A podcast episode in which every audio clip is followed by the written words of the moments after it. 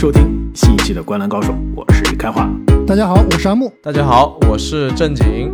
那么 NBA 总决赛第四场刚刚在迈阿密打完，掘金在客场啊再次战胜了对面非常顽强的对手，一百零八比九十五取下了关键的第四场。那么四场战罢之后呢，今年的总决赛掘金几乎是已经。胜券在握了，三比一的领先啊，在总决赛历史的舞台，好像能翻盘的屈指可数。震惊，对，震惊应该是如数家珍。没错，除了那史诗级的翻盘之外啊，忘记了。对，总决赛三比一的领先，真的似乎来说啊，是相当靠谱的存在了。因此呢，本期节目我们再跟大家复盘一下结束的这第三场和第四场。掘金如何是在迈阿密的客场啊？这非常可怕，今年季后赛非常可怕、非常值得尊敬的这个客场，赢下了这两场关键的比赛。两场战罢之后，一比一。虽然当时总比分是一比一啊，呃，我们还是说这个账面实力，掘金是明显领先，但是这种无形的力量，这种呃迈阿密的精神属性，再加上这个主场的魔鬼气质啊。还是挺让人头疼的，但没想到掘金是真的连拿了两个主场，是不是跟我预测的一样？第一个对吧？第一场掘金四比一有模有样啊！而且我这四比一预测的是不是每一场的顺序都预测对了？上一期刚说了，掘金第一场赢，第二场迈阿密有足够的机会适应高原主场是吧？还有中间隔着几天休息赢第二场，然后接下来嘣嘣嘣，掘金再来一个，现在。还有些早啊，还最后一场能不能回到主场锁定啊？那现在看上去有些戏，所以我们来复盘一下这两场比赛啊，第三场和第四场两场看完，你们觉得掘金赢是赢在哪？让你们印象最深的是什么？这掘金在我这里看啊，就是赢的无懈可击，真的是越看越强，每一场都觉得比前一场更强。这两场比赛啊，你说岳老师发挥好吧？当然好，对吧？确实是变态级别的水平。第三场是变态，第四场其实。受伤嘛，对吧？还有犯规麻烦。你想想看，你是对比于那个，算了，到时候不能说了，说了又要被骂。对某些球员，对吧？扭伤脚踝，然后那个后面的发挥对比的话，那约基奇这场比赛也是无敌的存在啊，是不是？而且进攻感觉阿木一黑黑了好几个。对呀，你你这么一说，我细数一下，光今年季后赛扭伤脚踝的就好多个了，对不对？对面吉米巴特勒是不是也扭伤过？兰德尔是不是也扭伤过？对，兰德尔扭伤脚踝，直接去做手术了。巴特勒扭伤脚踝之后，完全是不能说打的差吧，但跟之前那种跟雄鹿那一轮比，已经不是同一个人了。对，跟之前那种开高达的感觉是完全不一样了。还有就是塔图姆嘛，塔图姆那真的也不能说是怪他了，就是这那场比赛确实也是没办法，对吧？第一第一个回合就扭伤脚踝，而且他这个扭伤是要比约基奇更严重的。但回到约基奇啊。这个扭伤脚踝，我觉得肯定是有影响的，包括当时扭完以后，还是会直接进入更衣室啊，去去处理了一下。啊，整场比赛进攻端确实没有以前那么猛了，但是其实约基奇这场比赛防守端是给我眼前一亮的，就一直说约基奇不能护框，对吧？不能够这个呃在内线镇守，但是这场比赛很多个关键回合，约基奇其实都做到了在内线这个啊有一道树立了一道屏障，让对面冲击篮下有所顾忌。但是真正这样两场比赛赢下来啊，还是说这个掘金的深度太厚了。第三场比赛，神奇的这个新秀布劳恩，哎，一下子炸了，是吧？替补出场拿了是八投七中吧，就拿了十四分还是十五分。第二场比赛不仅是，而且我觉得，而且单打巴特勒，对，都是球球强硬，是吧？对，关键是他的这个。带动他球队的这个势头啊，就是不仅仅是他这个得分啊，他关键你新秀上场不怯场，而且能防巴特能得分，这真的就是长士气。对于这布劳恩啊，再补充一下，应该是个二轮秀，对吧？对，开花，我问一下，你作为一个球星卡达人，今年有没有收布劳恩的球星卡？没有，没有，这真的 这太小众了。而且说实话，我对他最大的印象是什么？不知道你们有没有看过这个视频？就是。今年杰德麦克丹尼尔斯有一个著名的防守，就是布劳恩想背打他，然后杰德麦麦克丹尼尔斯呢，因为我关注他比较多，他的所有防守集锦我都看了好几遍，就完全这个布劳恩背打他打不动，然后被这个布劳恩说：“哎，这小哥们身板那么差打不动，那我就这个转过来想突破。”结果杰德麦克丹尼尔斯一刀就把球都刀了，就是是他的这个今年防守集锦，当时就防的是这个新秀。我当时想说，这新秀哥们儿被防的感觉连正经的水平都不如啊，如何在 NBA 打轮换啊？但是总决赛一看，而且你季后赛前几轮，对前一个系列赛完全是没法用，你也没有发挥这哥们儿肯定不是季后赛级别的，对吧？但是今年总决赛这几场一下子，哇，眼前一亮。正如阿姆尼所说啊，这哥们儿的球星卡现在还真的是在起飞的状态。马龙还是有点东西。很大胆。那如与其说这个布劳恩啊，可能有点这个意外属性，或者说有点吃饺子。锦上添花。第四锦上添花，第四场这另外两个所谓的掘金的角色球员啊，真的是太炸裂了。阿隆戈登加上布鲁斯，是不是 X 因素？这回是不是一个是你的 X 因素，一个是我的 X 因素，对不对？不是你的你的 X 因素是迈克尔波特，现在已经查无此人，没什么用。跟布劳恩迈克尔波特可以退役了。迈克尔波特没没有我推投的准。迈克尔波特最后这两场加在一起好像是多少分？十三分吧。有一场是两分，对不对？对，有一场是灾难级别的发挥，但是呃第四场虽然投的不准，但是总体来说。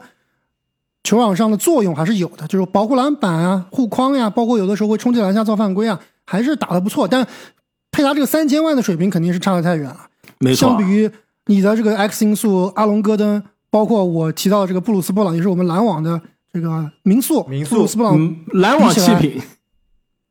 哎，关于这个篮网弃品，其实我想多说一嘴啊，因为我们今天可能然后后面可能聊一些新闻啊，就布鲁斯布朗，你们看到那个新闻了吗？就之前在总决赛之前采访布鲁斯布朗啊，说，这个你这么厉害，对吧？为什么当时篮网没有留下你？你们记得你们知道篮他那个布鲁斯布朗说了什么吗？嗯，我记不得他的原话了，但是他的言下之意是有人不想让他留下来。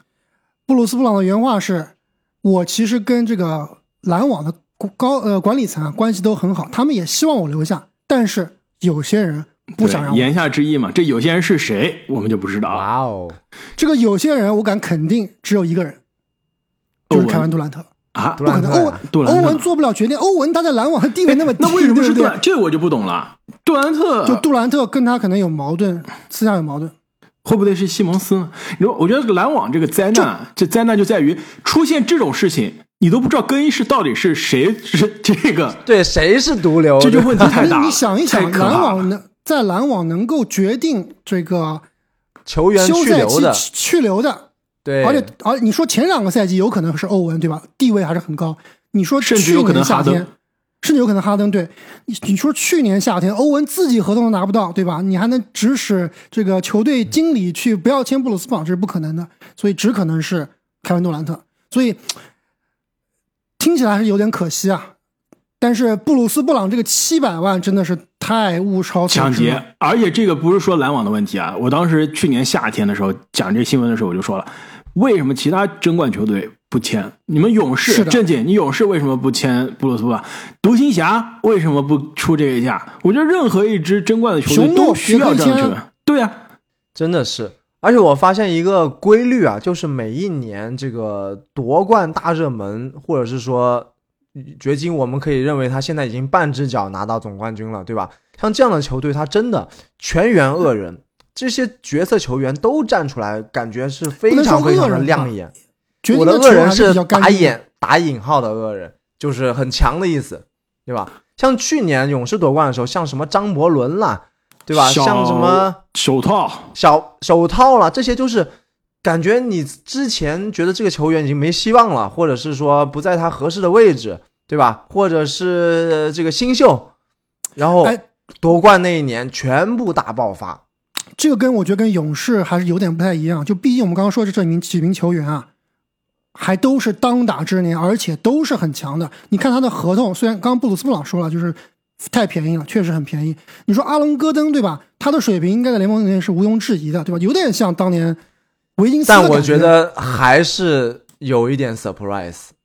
阿隆戈登，你不会想预期他在总决赛能有这样的发挥的。你说一个总决赛，或者说一个季后赛里面一场比赛，阿隆戈登能得个三十分，我是一点不意外，因为你之前在魔术，其实他是有这个进攻能力的，对吧？他现在但那个球权完全不一样的。是的，但是有的时候你需要他挺身而出，就比如说第四场比赛，约基奇。这个脚踝受伤，包括有非常大的犯规麻烦，特别是在第四节，基本上一上场就被午饭困扰换下去了。那那段时间啊，掘金是大概五六分钟是没有约基奇的，而且没有上中锋。当时就是阿隆戈登在打中锋，那那个那节真的是非常非常的给力。对，维持对于对面篮下的冲击施压，这真的是给球队续命啊！而且关键是这哥们三分球其实一直是有时有时无的这个状态。哎，关键的第四场三分手感也来了，第二节的这几个三分球真的是一下子把球队的这个气势打出来，然后也是把比分啊拉开了。其实第一节打的真的是两边有来有回。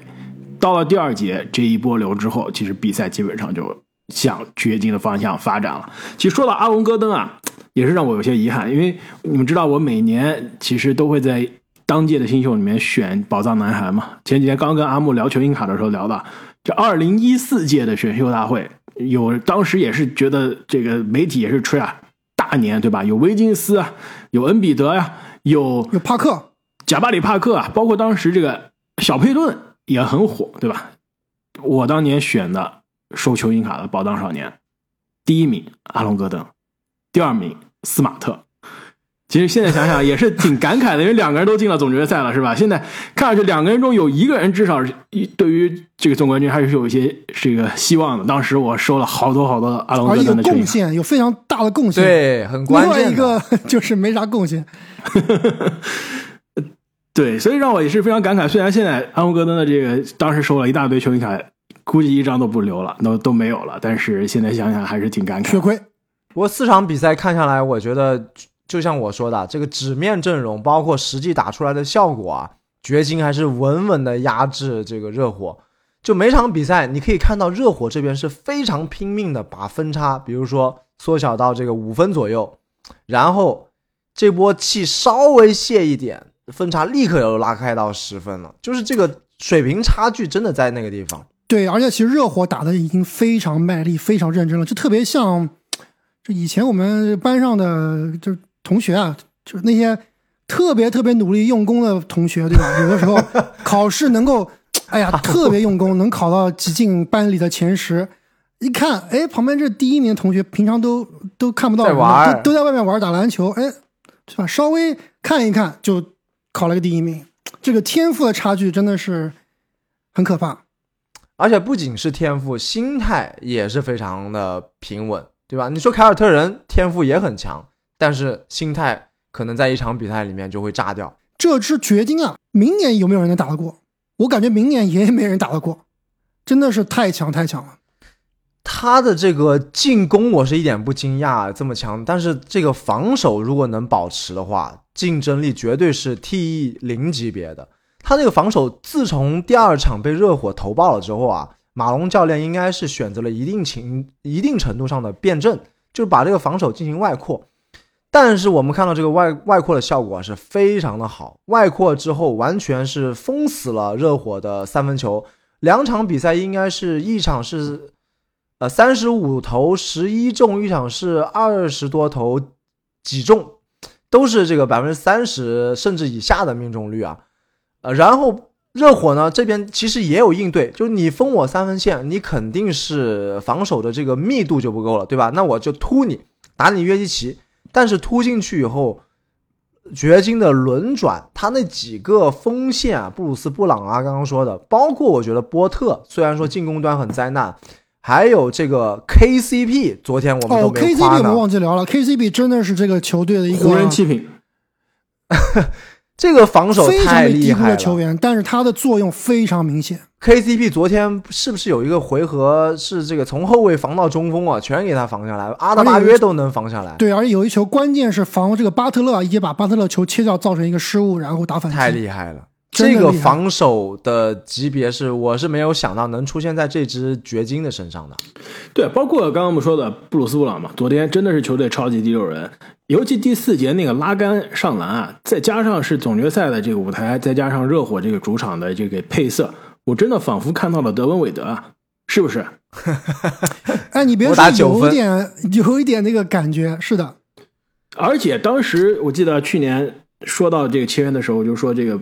布鲁斯布朗应该是球队最重要的第六人，因为他的这种打法，二号位的身材，对吧？就是跟韦德这样的这种身高嘛。但是呢，几乎是他可以控球，可他可以打一，可以客串一。没错，因为他在活塞当新秀的时候真的是客串过一，而且呢，在篮网的时候啊，经常打的是四，有的时候还打小球的五，所以这样的球员你能打多个位置防守不吃亏，有点投射。然后呢，昨天还能看到了这种我之前没看到过的上篮的这种手感，那真的是万金油。任何一个人倒下，我都能上篮，就可以几乎是理论上打五个人的替补，这实在是太好用了。而且我记得上一期节目当时聊说他是勒勒布朗，果然是没有说错啊。这哎，跟真正的勒布朗一样是不是啊？你感觉他以前打球总乐呵的，今年好像在掘金挺严肃的，不怎么。有杀气，自从被篮网有个人对吧霸凌了之后，心里面是带着一股气啊！你教练这个真的是霸凌，霸凌我，现在我在你之前夺冠，是不是？而且我还把你干掉了，已经是吧？亲手把你干掉，哎，你这么说还真的是啊，是不是？哎，有意思，那看上去还真有可能是杜兰特，是吧？啊，而且啊，上一期节目，而且而且上一期节目的时候，当时说啊，波特的这个手感，其实第二场就已经不行了。我说当时为什么我最不理解的是波特不行，但是第二场其实布朗的手感非常好，为什么马龙不多让布朗上？结果第三场开始，波特更糟糕了。第四场，我觉得球队的赢球更关键的一点就是，真的是敢用布朗，就是坚决就不上波特了。你们知道，波特其实在第三节打到一半，热火那一波七比零反扑，如果我没记错，是最后应该是把比分追到应该是五分到六分左右啊。在那之后，马龙直接就把波特按在板凳上，一秒钟都没有上过。后面全部是用布朗来说比赛的。其实这个调整真的是需要一定魄力的，毕竟像你们所说啊，波特理论上来说是球队的三号球星，对吧？名气、薪资都应该是三号球星，也是天赋满满。但是到了总决赛关键舞台，我就是不上你，我上一个七百万的新人替补，不是新人，就是刚签约的，今年刚来的替补。这真的是不是一般教练能在总决赛舞台上做出来的选择？如果换马祖拉，是吧？说不定就斯马特，假设波特是斯马特啊，斯马特乱投，这可能还继续就让斯马特在那打。而且斯马特可能还要投最后一投呢。是的，或者是里夫斯，对吧？一样。其实马龙教练在这个系列赛开始的时候，我们还是有点担心啊。但至少现在还没结束啊，前四场不输斯波的，这这呃，还是输斯波，我觉得任何人都可能输斯波啊，但是没有犯大的错误，我觉得没犯大的错误。对对，从结果来看，输的不多。对，没犯大错误。如果他这第四场波特手感不好，让布朗的时间对吧变少，就最后时间比较硬，还是要上波特，硬着头皮上波特，我觉得这有可能就是要翻车了。但是好是好，关键是你有布朗这样的球员，对吧？他打得好。那如果布朗跟对面的，比如说文森特一样，对吧？一场比赛只能进两个球，得五分，那你也用不了，那只能应用波特。毕竟还是布朗给力，对吧？就是对我还手上牌还是多啊。手上牌确实比对面要多得多。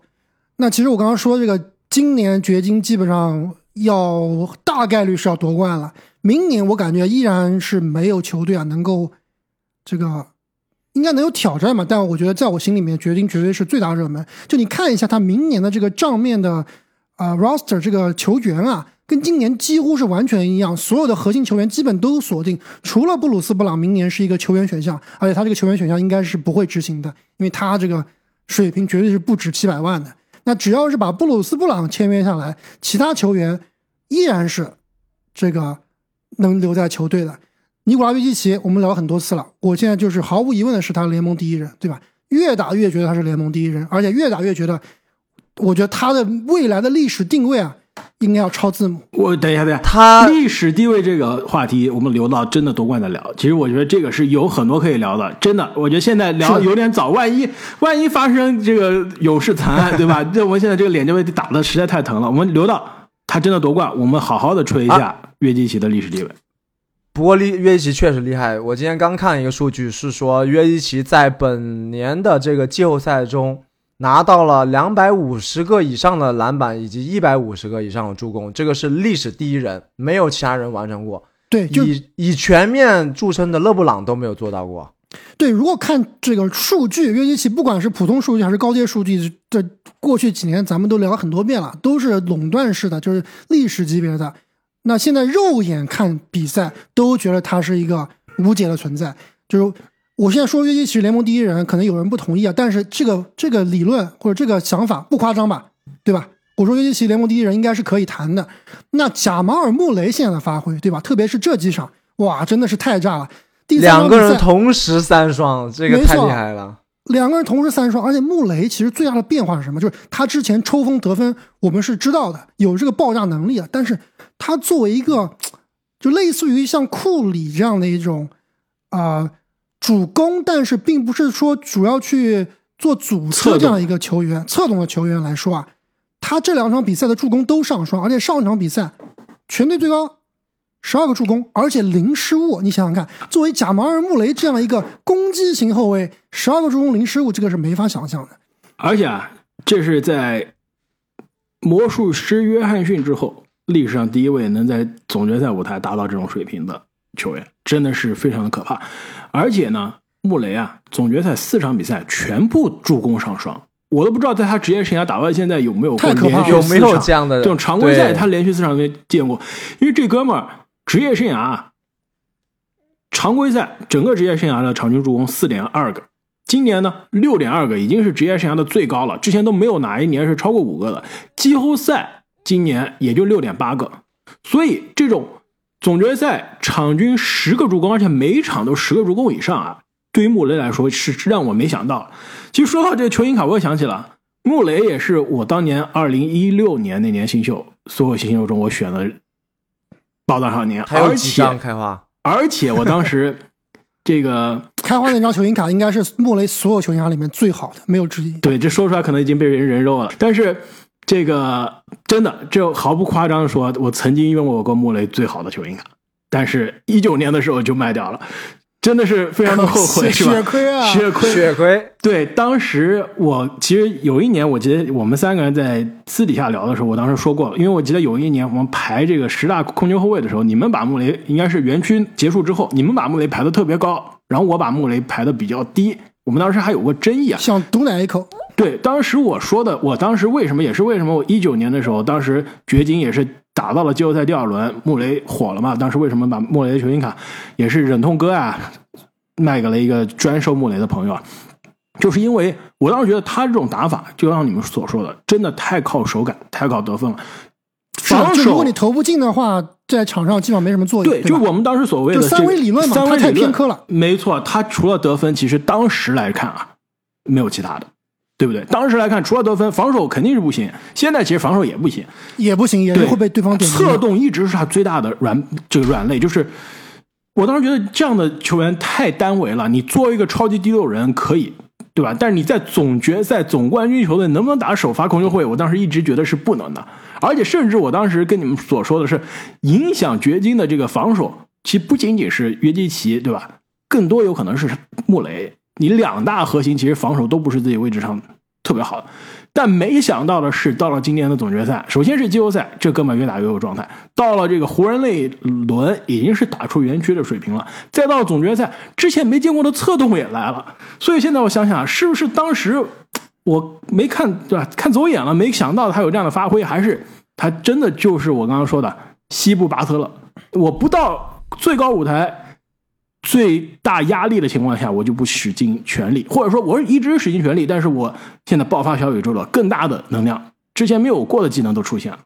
我觉得对于穆雷来说有两点，第一点是他的这个最强的这一点，进攻其实是又到了 next level，比以前要落厉害了。就是以前只有爆炸这一点，但是现在无论是他的三分突破，以及这种中距离的被打。都是驾轻就熟，就是说，在整个球场上，他是一个无死角的存在。另外一点就是他跟约基奇的这个搭配啊，我认为还是天作之合。因为约基奇是以稳著称嘛，穆雷即使有的时候他进入 CD 冷却的时候，有一个大核在帮他兜底，那可以等到他这个 CD 满了，这个重回王者归来的时候，再进行一新轮的爆破。所以他们这个组合啊。确实，现在看起来是威力无穷。对，刚刚开花说的自己非常后悔啊，没有看出穆雷有这个组织这一手。但其实我觉得这个，等一下，什么叫什么叫后悔？什么叫后悔？我现在只是。他现在很幸福，我也很开心，是吧？曾经呃曾经拥有，我不信 你这肠子都悔青了，他现在过得好，我也放心了，对不对？对，但是总体 太渣男了，开花。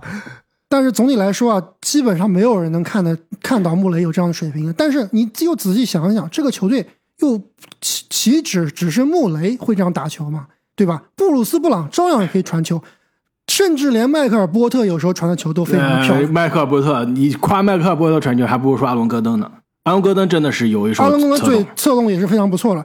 我的意思是什么？我的意思是说啊，当你球队有约基基奇这样的球员，加上这个马龙教练的一个铁血或者说这个球队文化，你每一个球员打球都会变得非常的合理。就掘金，你真正看，虽然说没有那种大牌球星，对吧？或者特别爆炸的呃这个特别华丽的球星，但是他的球打得真的漂亮，转移真的好，甚至我说比当年这个勇勇士的打的球啊要更加合理、更加漂亮，对吧？因为勇士很多情况下也有那种库里的不讲理的那种这种 杂耍型的呃进攻，对，吧？我觉得至少比去年的勇士可能看起来要更加合理一些。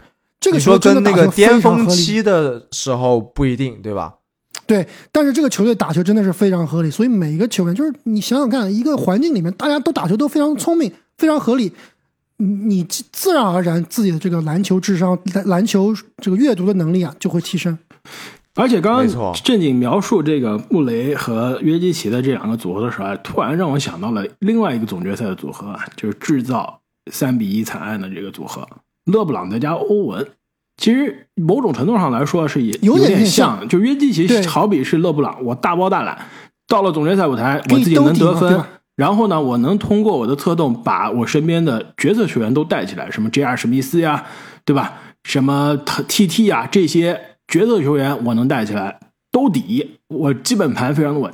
但当我比如说下去休息的时候，或者这边断电的时候，哎，我穆雷或者欧文这种爆炸型的得分选手来了，接管比赛，让大包大揽的持球大河可以休息休息，还是有点像的。是的，所以我们先撇开这些静音效应啊，就刚刚说到约基奇，在我心里面是联盟第一人。那贾马尔穆雷，我们就算保守来说吧，联盟前二十应该还还行吧，前二十五应该没得跑吧，是不是？今年毫无疑问，是吧？所以一个联盟第一人带一个联盟前二十、前二十五的这样一个后卫，再加上一个非常好的教练，再加上一帮非常高效而且都是当打之年的这个角色球员，这个球队下赛季依然是非常会非常强势。泼冷水啊，因为掘金其实里面每个球员都喜欢，约基奇我也是之前收了很多他的球星卡，也是也是让我觉得很 对，不能说是最好的球星卡吧，但是也是最好的前前五十、前一百吧，对吧？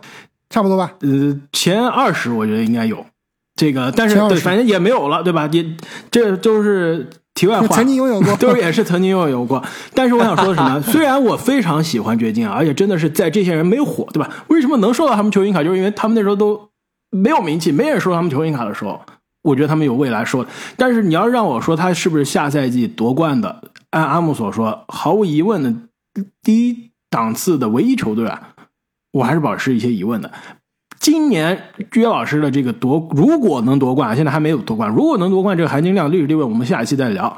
但是说实话，每一轮其实遇到的对手的水平和抵抗程程度啊，不是说水分，我不同意，我觉得还是有些。我也不同意。我觉得我们不能以结果倒推这个过程的，就是说你不能说看这一轮打，比如说打湖人四比零，你就说今年呃对手很菜，那支湖人很强啊强，对啊，包括之前那支太阳也不弱，真不弱。对啊，就不能这样。就是你森林狼弱一点。总决赛呢你？总决赛我是觉得两边实力是差的太多了，你而且当时也是打一支能碾压雄鹿、打赢凯尔特人的队伍，你凭什么说这支球队菜？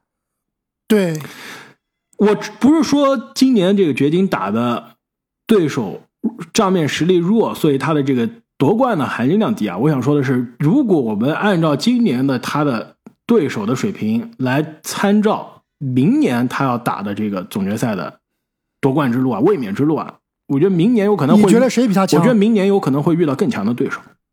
雄鹿，比如说，雄鹿吗？比如说，雄鹿米德尔顿又又做手术了，如你知道吗？说勇士，哎，勇士明年没戏啊，很难的。勇勇士，等会儿我们可以再聊。我觉得啊勇士现在都是有点风雨飘摇，我现在的理论不确定因素非常多的我。现在理论是什么？明年 NBA 现在可能聊的有点早，但是我觉得既然阿姆一直在聊下个赛季，我说觉得我我觉得明年是什么情况？不早，还有最后一场比赛我。觉得明年 NBA 应该是 我们现在熟悉的这个争冠版图的，可能是很多球队的最后一年。比如说勇士，我觉得明年勇士再冲一冲不行了，可能真的是要考虑重建了。不，我觉得有明年勇士如果是不大换血的话，他已经没有争冠机会了。啊如果大换血之后，那就可能是新的一轮的开端。那这看那看怎么换这这这就不可能。快船基本上是到了最后一次了。快船季季，对，然后包括独行侠，我觉得如果卢卡明年再让人失望，呃，就或者独行侠再让卢卡不会让再人失望卢卡再让独行侠失望的话，对吧？这也是独行侠有过夺冠窗口吗？去年 西决，真的没有，去年西决啊，湖人不行。其实也是明年再试一试，之后不行，真的可能要再考虑一下。对，老詹四十岁真的打不了了，对就打不了总冠军了。嗯、所以就是很多这种夺冠窗口的球队，包括雄鹿，其实夺冠窗口也没有几年了，包括七六人，对吧？哈登和恩比德下赛季能不能合体？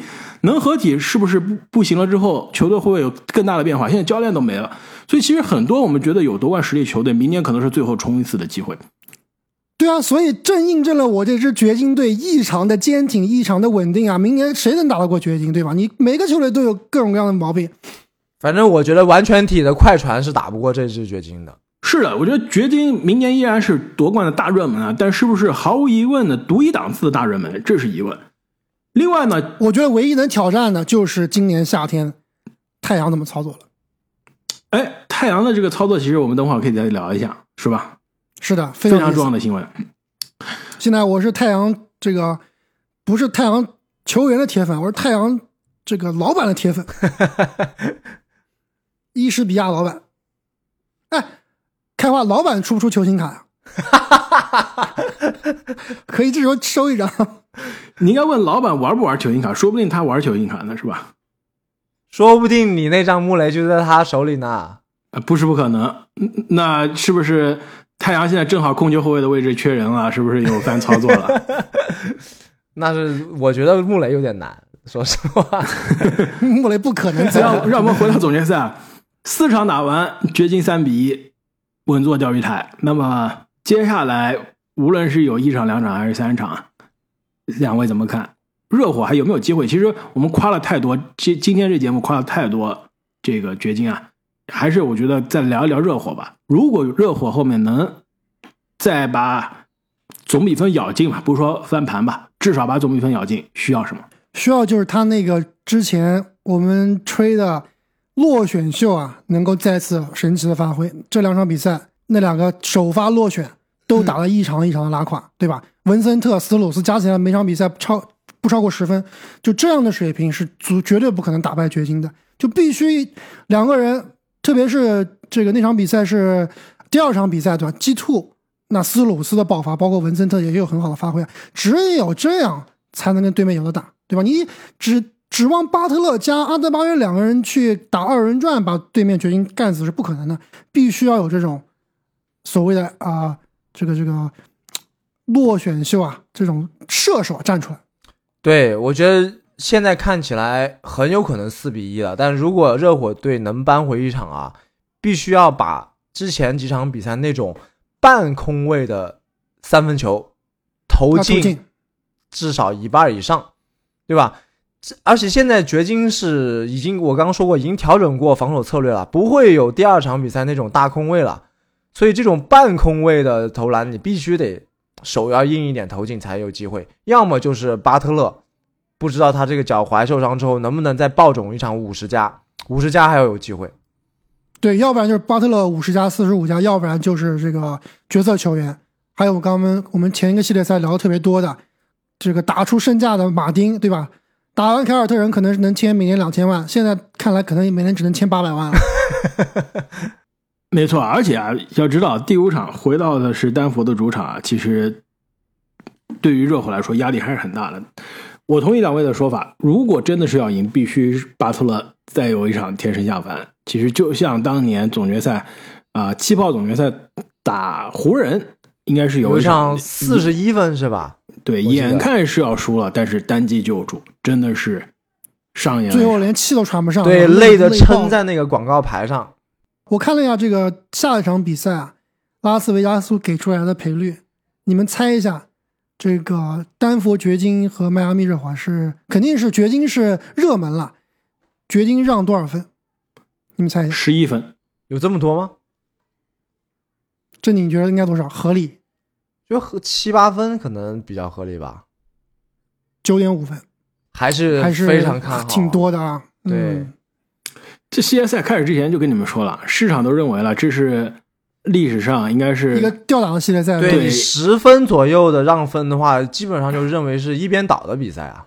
对，当时是的当时说了，市场认为如果迈阿密夺冠将会是活塞零四年赢湖人 F 四以来最大的总决赛黑马，所以这从概率上来说都是二十年遇一次的这种翻盘，所以很难的。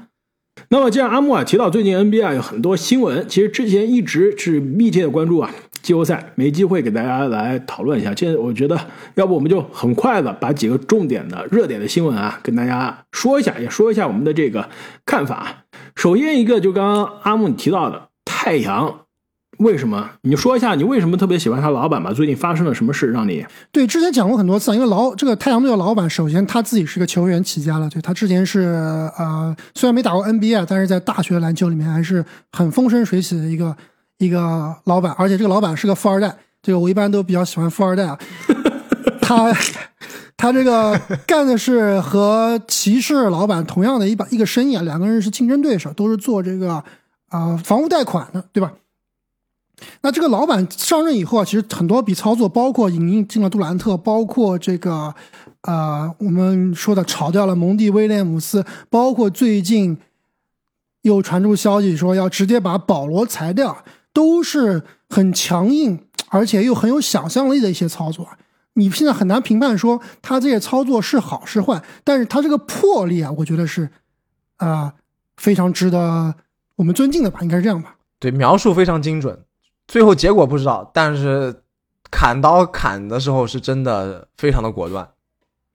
所以两位怎么看？保罗这个如果真的被裁掉，是不是一个好的决定啊？那如果裁掉保罗，这个一号位到底由谁来谁来弥补呢？我觉得啊，这个回答这个问题，就跟我们三个人玩的这个范德西游戏一样，梦幻经理人一样。你 drop 一个球员对吧？你裁掉一个球员，好不好是要看你用这个位置去捡谁，对吧？你在 NBA 就是你裁掉他之后，你把这个薪金空间腾出来，你签谁？你光裁掉保罗，那肯定是不好啊，对吧？但如果你能把这种清理出来的空间我升级，那可能就是好。清理不出来很多空间，好像那你何必呢？对吧？对，因为他保罗下赛季是一千五百一半的保障合同嘛，就是你如果你裁掉以后，一般应该是一千五百万是一个死钱的。我觉得最好的情况应该是把保罗交易走，对吧？用这个保罗的三千万回到雷霆。交易走。哎，雷霆要不要保罗就不知道。但是你要是跟雷霆说，我再给你两个首轮，你把它拿走，拿回去吧。雷霆可能想想，哎，又赚两个首轮，可能又要了。但是你从雷霆换什么来呢？对啊，你要换谁啊？啊？你能换 SGA 吗？对不对？还是换多尔特，吉迪都不可能换的。多尔特不行，他还是缺一个一号位嘛？你不能让沙梅特总打一号位，佩恩打一号位吧？所以其实后续操作空间还是很多，而且最近传的挺多的，就是好像詹姆斯哈登有意啊，也有意啊，想去太阳重建篮网。是的，所以如果能用保罗换哈登，呃，这个升级有多大，好像也不好说啊。呃，肯定升级了，肯定还是升级了，肯定是升级了对于现在的年纪来说，是的，而且保罗常年季后赛都是，要不然就是受伤，要不然就是根本打不了啊。哈登最起码季后赛能上场，还是而且是有好的表现的。但是我个人对这这种纯攻击阵容啊，就是你队内没有布鲁斯布朗，没有这种锋线的万金油防守人的这样一个建队思路，我一直是比较存疑。对巨星抱团，现在啊看来好像成功的案例是比较少。对啊，你这三个位置，三个纯攻击手，哈登是不是纯攻击手了？但但是防守也是不行的，所以我不确定这样的组合是可以成功的。那除了太阳的这个人事变化、潜在的人事变化之外，还有什么样的新闻？好像最近这个一九双雄都出问题了，是吧？这个莫兰特的持枪门我们已经说过了，而且现在坊间传闻啊，据说是至少下赛季开始的时候要被禁赛半个赛季，三十场，好像是半个赛季。可能是三十场到更多，对，至少要三十场。这个问题其实我们之前已经聊过了，这个危危害利弊，其实他第一次直播门的时候我们也已经聊过了。我们再聊一下这个一九双雄的另外一个嘛，这个熊现在已经是换了写法了，是吧？已经不是英雄的熊，是另外一个熊了。呃，胖虎最近也是进入了风口浪尖，到底是发生什么？胖虎这新闻咱们能聊吗？对，我觉得好像有点难难。看新闻的时候，我看的有一半的字都是打码的字。那我们就这么说吧，就是他的这这个场外私生活问题，对吧？生活作风，对，哎，我先问一下，两位应该都看到那个推特了，就是这个那个某位女星什么 动作明星，呃，发的那个推特，我不知道两位有没有点进去看那个女星是个推特是什么样，就长什么样。不敢看，不敢看。没有，没有，没有，我我我反正点我进去我建议大家不要点，我建议大家不要点。这个确实，我感觉某种情况来说啊，比莫兰特那个事件更让人怎么说呢？更让人失望吧。就莫兰特这个事件，可能是因为蠢，可能是因为真的心里有障碍。那胖虎这个新闻，也有可能是心理另一有障碍，另一种障碍也有可能是心理障碍。那也有可能，对啊，也有可能它是另一种障碍，真的。但是我觉得莫兰特这个事情还是要更严重一些，你毕竟是触犯到，可能是触犯到了这个法律的红线了。但是胖虎这个的话，就是私生活嘛，道德层面。不是法律，最起码是触犯了联盟的规范，对联盟是不允许这样的。这胖虎那套东西，联盟好像也没说不允许，反正你对吧？私底下想跟多少个女生在一起玩，都好像也没有限制。对，但是看我们期待的胖虎是一个更自律的胖虎嘛，那现在看起来对是越走越远，而且是个铁憨憨的，对吧？一个邻家大男孩的感觉。现在看来，好像这个肚子里面坏水也不少。那么除了这两个新闻之外啊，最近还有什么新闻？好像很多教练也是发生了这个变化，是吧？很多球队换教练了。对，要不开花给大家稍微说一下吧，哪些球队换了教练，然后我们咱们来评评一下，就每个人选一下这个哪一个教练的签约是你认为最好的签约，最合适的。那么首先呢是七六人签约了纳斯教练，也是一九年的猛龙夺冠功臣教练。那刚刚聊了太阳呢是签约了沃格尔，二零二零的湖人夺冠功臣教练。那么雄鹿呢是签约了，应该是啊、猛龙的助教对吧？阿德里安·格里芬。底特律呢是签约了之前太阳的蒙蒂。那么火箭签约了去年因为同样的私生活问题被这个凯尔特人雪藏的乌杜卡。那么应该这应该是大多数所有的主要的这个教练的签约了。所以你们觉得这几个教练里面，这几个签约里面，你们最看好谁？我这里面是有一个呃很明显的第一名的。我我先说一下我最不看好谁吧，我最不看好的是雄鹿的这个签约，因为我一直觉得这种靠裙带关系上位，据说是字母哥特别喜欢这个教练，对吧？我觉得靠这种裙带关系上位的，首先你这个教练就没有办法去调教字母哥，就是一个好的教练应该是说去。首先，你搞好队内关系，对吧？能够调教有威信、有威望去调教这些球员，而且能够稳住更衣室，对，而且对于你队内的这些重要的球员，你应该是让他们进行提升的、提高的。那你现在是靠字母哥上位的，你怎么去调教字母哥，对吧？你怎么去，比如说他打的不好，他去干拔跳投的时候，你怎么去骂他呢？这个我是有点看不懂的，所以我不太看好这个签约。我觉得我最喜欢的是太阳的沃格尔的签约，就是太阳这支球队之前，因为沃格尔其实这个之前已经证明过他对是有能力的，而且我觉得他下课是非战之罪啊。对啊，下课是因为你管理层搞了一帮骚操作，对吧？这搞了一帮不适配的球员在一起打，怎么打球呢？而且沃格尔是一个非常好的防守教练。那太阳这支球队，其实进攻端我觉得都没有什么好教的，对吧？你就两个高达在这开着，然后对吧？这个角色球员各司其职就行了。最主要的是如何去做好一个防守。那沃格尔的防守水平是非常高的，这个，所以我觉得我是很看好这个这个签约的。而且我刚刚说了，我是伊比伊什比亚的铁粉啊。那他这个操作加上今年夏的一些引援啊，明年太阳应该还是很有希望。如果这个伊什比亚能够按照沃格尔打造防守阵容的这个思路去引进一些球员啊。特别是一些身材比较高大一点的球员，我最近老听这个杨毅老师的播客啊，他最喜欢开的一个玩笑就是，因为他高啊，对吧？就引进一些身材更好的球员。你看太阳队现在阵容上。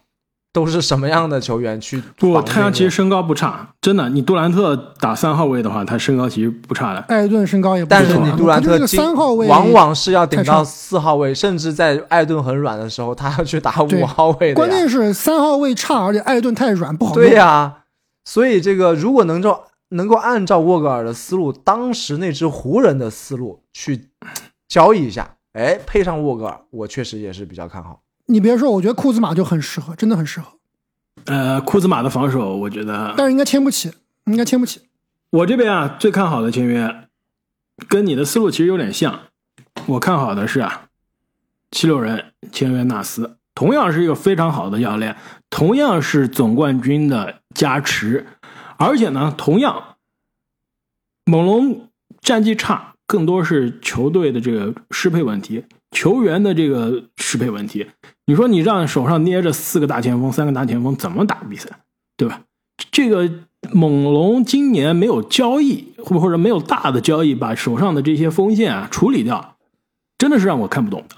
所以，而且范乔丹很有可能要白白走人的。没错，所以纳斯现在看来，真的不是他执教的问题，而是更多是管理层的这个魄力和决策的问题，导致不得不让他离开。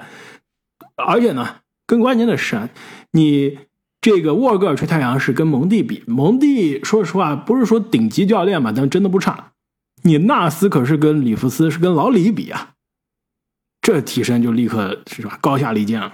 没有对比就没有伤害是吧？没错，对，关于里弗斯太差。那么说完教练啊，下面一个话题，我觉得正经可能需要深入聊一下了。勇士好像也是有个大新闻，是不是后院起火了？堪比教练更换，甚至更严重。我觉得这个你也不能完全说是起火，我觉得更像是一个双方妥协协商之后的一个比较体面的结束这件事情的方式，对吧？迈尔斯，你这说的太官方了，你说的太官方了。你就是说，好比如说两个明星分手了，是吧？这个这两个明星在一起交往了可能十多年，非常的成功。就是好莱坞明星夫妇是吧？然后突然分手了，然后然后生了好几个孩子，哎，对，对，然后正经的这个作为他们的公关说的是，哎，这怎么是分手呢？只不过是两个人在协商好了之后，分别重新开始都有更好自己的生活。对，你这太官方了，这就是啊这就是你你说勇士，我们刚刚说了，比如说猛龙为什么现在不行啊？夺冠之后为什么不行啊？就是管理层、总经理没有魄力嘛。那同样。这个勇士成功的关关键不成功工程是不是迈尔斯？我觉得还是有一点不一样。猛龙你毕竟就是一年夺冠，而且你这个夺冠是有一个很大的偶然因素在里面。对，对面有人受伤了，而且是不不，我不是指的受伤啊，我指的是这个莱昂纳德跟马刺那边的矛盾，对吧？你相当于是一个很低价收购到捡漏，对啊。各种各样的因素，那勇士迈尔斯成功，对，没错。但是现在勇士面临的问题就是，我之前提到的这个老工程，你怎么处理的问题，对吧？你建立了一个国国度，这些工程躺在功劳簿上面，他不对国家进行贡献了，反而成为一个巨大的所谓的蛀虫了。那你建立这个国家的人，你怎么对待他们？你是像朱元璋一样，真的能这么狠心的把他们全杀掉吗？不可能的，迈尔斯。这他跟格林、跟汤普森这些人的关系，我觉得已经是家人级别的已经关系了超越了，没错啊，已经超越了生意的关系了。你让他去动动这个手，他不是伊什比亚，他很难做到的。所以我觉得他的下课，从我看来，甚至有一点可能是一个好的信号，就是说，真的老板他还是想继续围绕库里再去夺争冠的，但是呢，他知道，他也跟迈尔斯谈过，没有办法对这些老工程下手。现在他体面的离开，上一个新人，上上一个果断一点的人，上一个跟老工程关系浅的人，我上来，无论是他们走人，还是对他们合同进行压价，我觉得都是对勇士是一个正面的事情。我刚是当时看这个新闻也是这么想的，我感觉就是这个啊、迈尔斯啊，他不忍心去跟克雷汤普森谈，说你这个现在水平只值一千五百万，不是四千万的水平了，他不好意思这么说，包括追梦格林的续约，对吧？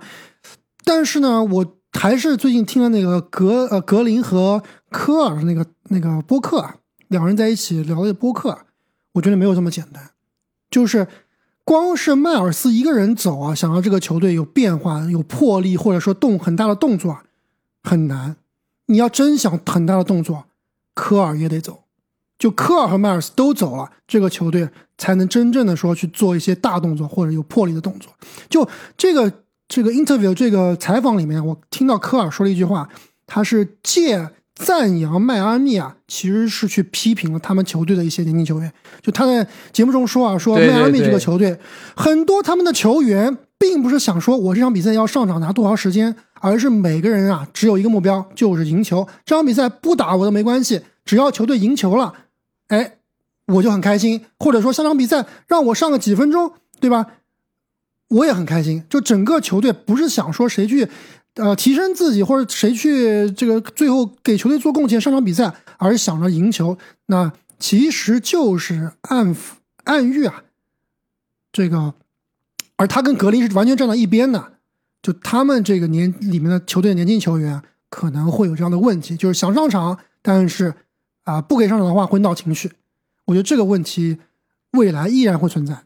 对勇士的情况肯定是比我们要想象的复杂很多的，他这个后面的水太深了，利益纠葛也比较复杂，也有可能就是不像我想的这么简单。迈尔斯下台很有可能就是因为他自己也不想处理这些乱七八糟的事情了，对吧？我就放，而他可能不想给克雷对，而他也不想，可能觉得给克雷续那么大的约，给追梦续那么大的约啊，作为一个经理来说，是不是比较正确失败的选择？对，比较失败的选择，所以他也不愿意去做这个事情。是的，就是很有可能另一种情况，就是上来一个傀儡，呃照样去给克雷，比如说啊、四年四年一点几个亿，四点五个亿，对吧？这个这个也是有可能的。那么聊完了最近的这些新闻啊，其实还有一个新闻我们之前没有特别聊到，但是我相信后面有机会啊深入的分析，那就是马刺在今年的这个选秀的抽签中是中到了历史级的头奖啊，这个大乐透真的是赢下来了。几乎已经是当时抽签的这个直播啊，非常有意思。这每年抽签都直播，首先今年肯定是大家看到最多啊，关注最大，对吧？因为这个回报是最高的。另外呢，今年这个抽签基本上也变成选秀大会了，基本上已经是这个马刺抽到签，大家已经开始采访文班亚马说：“哎，你为马刺打球有什么样的这个有什么样的期待了，是吧？”就是抽到签就知道状元是谁了，也不掩盖了，直接就开始采访了，真的是非常有意思。那今年总决赛结束之后，很快 NBA 的选秀就会开始了，我们也会到时候呢给大家带来我们观澜一年一度的保留节目——选秀大会的评分。其实我们刚刚说了很多什么买球星卡啊，这个包括选择每一届新秀的这个宝藏少年啊，其实听听我们选秀大会，真的就知道这些里面哪些是未来的前几少年，哪怕是比如说像约基奇这样的次轮秀，哎，说不定也是未来都给你淘出来。MVP，而且历史上真的还是真的是被我淘出来了。穆雷虽然是肯塔基名声在外的明星后卫，但是几年的成长，现在不仅仅是一个攻击手了，也在总决赛舞台上变得更加全能了。因此呢，如果大家对这个话题感兴趣啊，可以关注我们的一年一度的选秀大会的点评的节目，并且呢。说到球星卡，最近阿木也是在我们的西米团的独家动态中啊，发了很多他的这个个人的球星卡的一些视频，要不你再跟大家预告一下？开箱，跟开花箱视频不一样的是开花，对开开花啊是这个精准投资阿木呢是韭菜，就是我们基本上是买 买这个球星卡盒来拆盲盒，基本上是也不能说血本无归吧，但是我觉得你是重在这个乐趣，惨惨重，而且重对而且你这个只能说损损失惨重，对对对，你的视频制作的质量还是挺高的，损失惨重。再加上你的这个解说啊开出过一点，小东西，你这个？解说也是非常的非常好。就本来这一盒，卡解这包卡。拆的平淡无奇，但加上你这个解说，再加上这个感叹的词啊，真的就哇，立刻就有总决赛的这个感觉了。哎，开花你这个吹有点过了，我也是刚刚才进入这个 拆卡直播，不是直播，啊，拆卡这个解说的环节，其实还是有待提高的，是吧？对，所以啊，如果大家有兴趣啊，也可以来我们的这个洗米团看一看。我们后续啊，如果大家觉得有意思啊，还会继续拆箱，而且很有可能会跟我们另外两位主持人啊联动一下，哎，开一些更加有意思的卡包，是不是？哎对，可以。包括下次我们可以一起去买卡。刚刚阿木在我们录节目之前说了一下这个买卡的经历，也是非常的刺激。对，下次我可以一起去，然后我录一录。那如果对球星卡不感兴趣也没关系啊。这个正经前段时间刚从南美回来，也是发了很多这个在异国他乡的这些生活体会啊，这些旅游的见闻，也是欢迎大家加入我们的新米团，可以看一下正经在南美的这些历险的游记。那所有加入我们西米主播会员的朋友呢，不仅是可以看这一些独家的动态啊，更是可以提前一天收听我们所有的节目。那季后赛其实我们更新的频率很高啊，有很多时效性的内容，其实提前一天收听非常真的是非常的实惠啊。那到了休赛期。了解我们《灌篮高手》的朋友都知道，我们休赛期也是给大家准备了很多很多丰富的内容啊，比如说我们刚刚其实提到了一年一度的呃选秀啊，包括十大球员，再加上每支球队的下赛季的展望啊，都是会给大家不断的带来十大爆发球员，再加上十大爆发球员，没错，下赛季球星卡买谁是吧？所以想提前一天收听我们的节目，也是欢迎大家加入我们的喜马拉雅的西米主播会员。那么本期的节目我们就聊到这里，我们下期再见。再见。再见。